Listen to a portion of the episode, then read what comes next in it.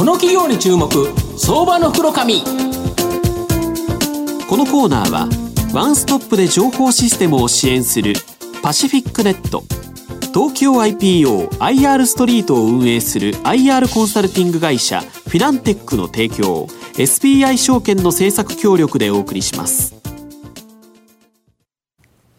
ここからは、相場の福の神、SBI 証券客員マーケットアナリスト、藤本信之さんとともにお送りいたします。藤本さん、こんにちは。毎度、相場の福の神こと、藤本でございます。よろしくお願いいたします。今日、今朝びっくりっていう感じですよね。びっくりしましたね。はい。朝起きたらなんかすごいことになっててっていう形なんですが、とりあえずマーケット少し落ち着いたようでっていう形でよかったかなと思いますが、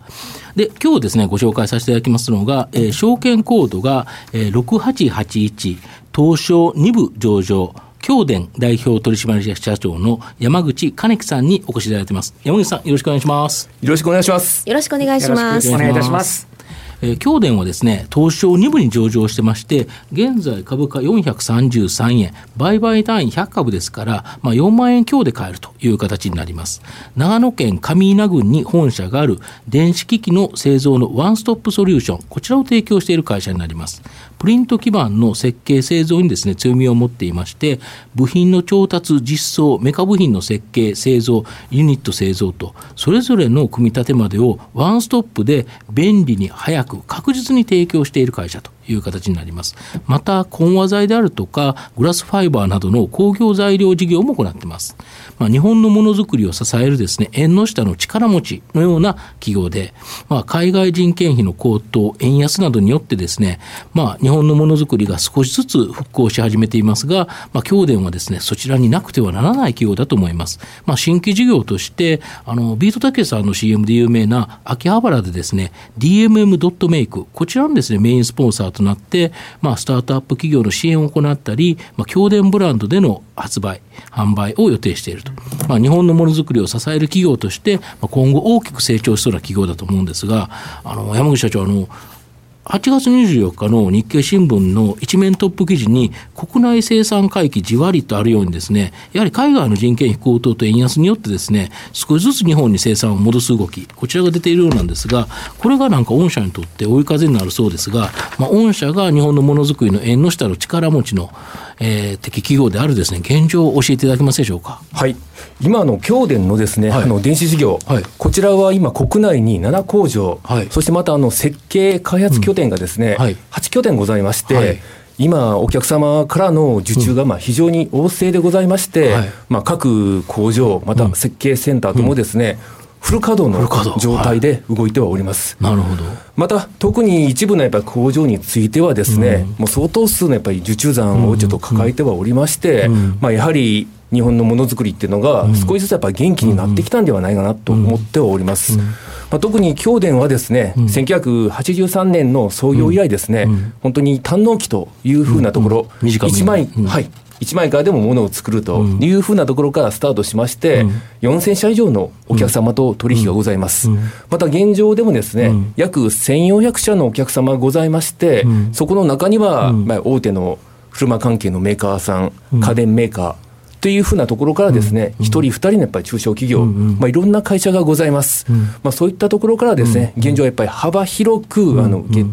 注はやっぱり受けておりまして、うん、まあ、そういったものがですね以前だったら1枚、2枚だったものが10枚、20枚、100枚というふうに増えておりまして、やっぱそういったあのものづくりが底辺からやっぱり広がってるんじゃないかなっていうのはすごく感じてます。とかってやっぱりずっともう地道にやってこられたことがなんかこう花咲いてるっていうのはそんな形なんですかね。そうですね。やっぱりあの営業マンが我々自身80人ぐらいおりまして、もういろんなところにやっぱ駆けずりながらですね、やっぱりいろんなお客様と接してきてはおります。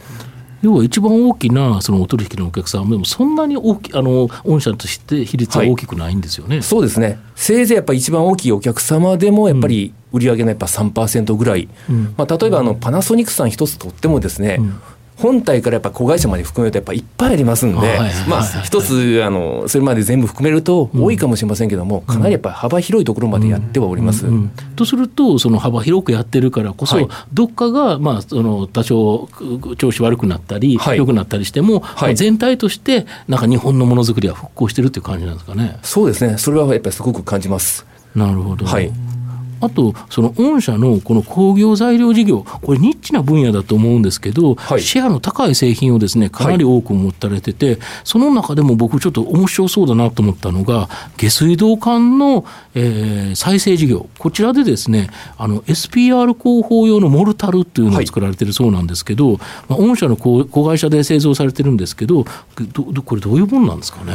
これはですね、うん。SPR 工法といいまして、うん。まあ、下水道管のはい。補修工法のやっぱ一つでございます。はい。まあ、ちょうど身近なところで言いますと、はい。まあ、電話の受話器のコード、はい。はいはいまあ、ああいったものをですね、くるくると巻いてますよね。ああいったものをやっぱり下水道のやっぱりマンホールから入れてですね、はい。下水道管の中にもう一個ちっちゃい缶を作ると。缶を作るということです。その缶とやっぱり既存の缶との間にですね、はいセメントのモルタルなんかを入れるんですけども、はいそういった後モルタルをですね、うん我々がほぼあの供給しておりまして、うんまあ、東京都をはじめとした、うんあと全国各地の自治体というふうなところにですね、うんそういったものを我々のやっぱり工場の方から供給してます。これだけど今後ものすごく需要増加しますよね。下水道管ってものすごく古くなっちゃってるんですよね。そうですね。例えば東京都の例を挙げますと、うん。まあ、現状下水道管だけでもやっぱり1万6000キロまであるというふうに、ですね。そうですね。ででしかもこれ止めちゃダメなんですよね。で、はい。御社のやつを使うと、はい。そのす下水を流しながら、はい。そのまま補修ができるんですよね。そうです、まあ、通常管を変えるとなるともう地面を掘り起こすとかっていうイメージだと思うんですけどもよくなんかその感じ、ね はい。年度末によく見るような感じがしますけどね。下水道管流すなっていうふうなわけにはいきませんので、まあ、やはり流しながらやっぱり補修ができるというふうなところで、うん。この工法がやっぱりかなりもてはやされてるっていうふうに思っております。まあ、本当にインフラ、特にやっぱり高度経済成長時期とか、東京オリンピックの時期なんかにん、やっぱりかなりはやったものがそろそろやっぱり老朽化してますんで、やっぱ今後ともそういった補修っていうのは、やっぱり引き続き継続するんじゃないかなというふうに思っておりまい実す。際今引き合いも活発なんですか？活発ですね。なるほど、これは期待できますよね。はいあと、その秋葉原でですね、はい先ほどのあの DMM ドットメイク、こちらのメインスポンサーになってるんですけど、はいまあ、その狙いと、はいまあ御社の新規事業、証明事業があるかと思うんですけど、はいこちらの展開、ちょっと教えていただきたいんですが。はい、わかりました。はいまあ、先ほどもちょっと説明のあった、あの、ビートタキスさんが CM してる DMM ドットメイク、まあ、こちらは秋葉原のど真ん中のビルにですね、製造設備を置いてですね、本当にあの、スタートアップ企業さんがものを作れるようにというふうなことで、今、スタートはしております。そこの中であと、京電はですね、ちょっと重要な役割を担っておりまして、まあ、それはですね、本当にスタートアップする企業は、アイデアはあるんですけども、じゃあそれを具体的に製品化にする、例えばこういった回路を引きたいって言った時に、うん。じゃあどうやって作ったらいいのかっていうのはなかなかわからない、ん。まあ、そういった時にですね、まあ、本当に気軽にん。説明っていうか、あの我々自身にあの相談してもらえばというふうな形でですね、ん。我々自身メインスポンサーとなってん。活用してもらうと同時にですね、うんやはりあの電子機器に使う我々が作ってる基盤なんですけども、まあ、そういったやっぱり商材なんかも無償でやっぱり提供してですね、またセミナーなんかもやったりして、まあ、そういったスタートアップ支援のところを支えております。まあ、具体的にやっぱそういった支えてきたですねスタートアップ企業さんの中には、本当にあの IoT を活用した、あの農業用水の水門のコントローラーというふうなものも、やはり世の中に出てきましたんで、まあ、そういったものづくりまで含めたお手伝いができるんじゃないかなというふうに思っております。次の世代のものづくりを応援するみたいな形になるわですね。将来的にはやっぱりそこを育てないと、はい御社のお客さんが、はい。っていうことですよね、そ。そういうことです。そうですよね。まあ、本当にまたもう一つですね、うん。そういった人たちと接すると、ん。やっぱ既存に凝り固まった考えをですね、うん。なるほど。解放してくれると、ん。こんなもんまで作りたいのかっていうふうなところでですね、うん。我々自身もやっぱり新しいものづくりにやっぱチャレンジできるということで、お互いやっぱりウィンウィンのところがあるんじゃないか御なと思います。社もこういうものを供給しなきゃいけないんだっていう話にもなるわけですね。そういうことですうん。へあと証明事業の方は、はい。どうですかね？はい、あの我々自身ですね、今、LED の照明、まあ、LED の照明自体、かなりメジャーなものではあるんですけども、その中でもあの、同光板、バックライト、まあ、これ、あの液晶のバックライト、本当にあの皆さん持ってるスマホなんか、やっぱり液晶光ってるものがあると思うんですけども、ああいったものをですね照明装置に転用させようとしています。ただでさえやっぱり光ってるんで、そのまま使えるんですけども、やっぱ通常のものだと。性能が悪くてうん。明るくないと、うん。それをちょっと我々自身がですね、うん。画期的なうん。製品を作ってましたんで、うん。そういったのをちょっと世に出していこうと今ん。思っております。うん。これを使うと、はい。えっ、とかなりいろんなものに使えるんですよね。そうですね。あの、使用用途としてはやっぱり無限にあるんじゃないかなっていうふうに思っております。うん。うん、やはり街中の街灯なんかでも LED かなり使えておるんですけども、うん明るすぎて目に刺さりますよね。それが例えばその液晶テレビとかスマホのバックライトっていうふうなものが照明としてあればやっぱり目に優しいですし全体的にやっぱり広がっていきます。まあそういったやっぱり用途を考えればですね本当はやっぱり無限にあるんじゃないかと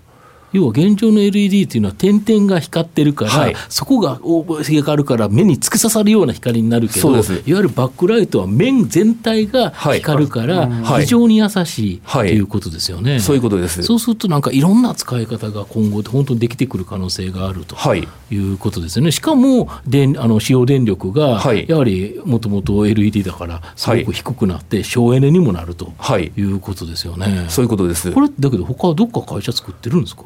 おそらくですね、はい、同行版バックライトの照明っていうのは、はい、ほとんどやっぱ出てないとは思います。これもうちょっと出てくるんですか？御社から。もうちょっとですね、はい、本当はもう言いたいんですけども、はい。あのもうすぐ出ます。もうすぐ。はい。本当に僕はこれね、はい、なんか今までの照明の世の中を変える、要は点々で光った LED っていうのはやっぱり突き刺さるもの、ねはい、これが本当に面が光るようになって、しかも電力が低ければですね、うん、本当にいろんなところで使われる、え、京電さんって照明器具だったっけ、というような、今は多分全然そんな感覚がないんですけど、はい、なんかそこが僕はなんか大きなチャレンジというか、はい、京電ブランドで出すんですよね。そういうことです。そうですですよね。まあ、ただやっぱり京電自身やっぱり設計とか開発、うん、あと製造ができますので、うん、もうそれこそ LED の素子以外は、全部自分たちで作れますんで、うん、だから突拍子もないっていうようなことではなくてですね、うん、こういったものはやっぱり自分たちの機能の中で使えるというふうなことです。なるほど。あと御社の今後の成長を引っ張るものを最後教えていただきたいんですが。はい、はいまあ、やはりあの現状、やっぱり好調な工業材料事業、並び電子をですね、やはりキャパシティをやっぱりアップさせながらでもやっぱり需要量をやっぱり取り込んだやっぱり生産をしていくというふうなこととですね、まあこのような照明装置、またやっぱりスタートアップ企業とのやっぱりタイアップでですね、新しい製品をやっぱり世に出していくというふうなことをですね、考えております。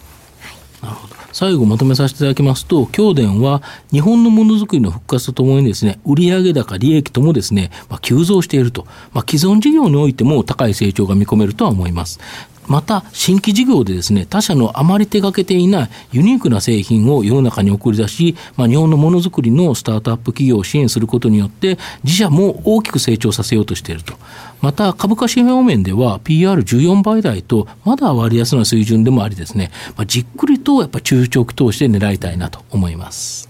今日は証券コード。6881東証2部上場京電代表取締役社長の山口兼樹さんにお越しいただきました。山口さんどうもありがとうございました。ありがとうございました。藤本さん今日もどうもありがとうございました。ありがとうございました。フィナンテックは企業の戦略的 IR をサポートします。国内最大の IR ポータルサイトである IR ストリートは3万名以上の国内外の機関投資家を中心とした会員が登録しております。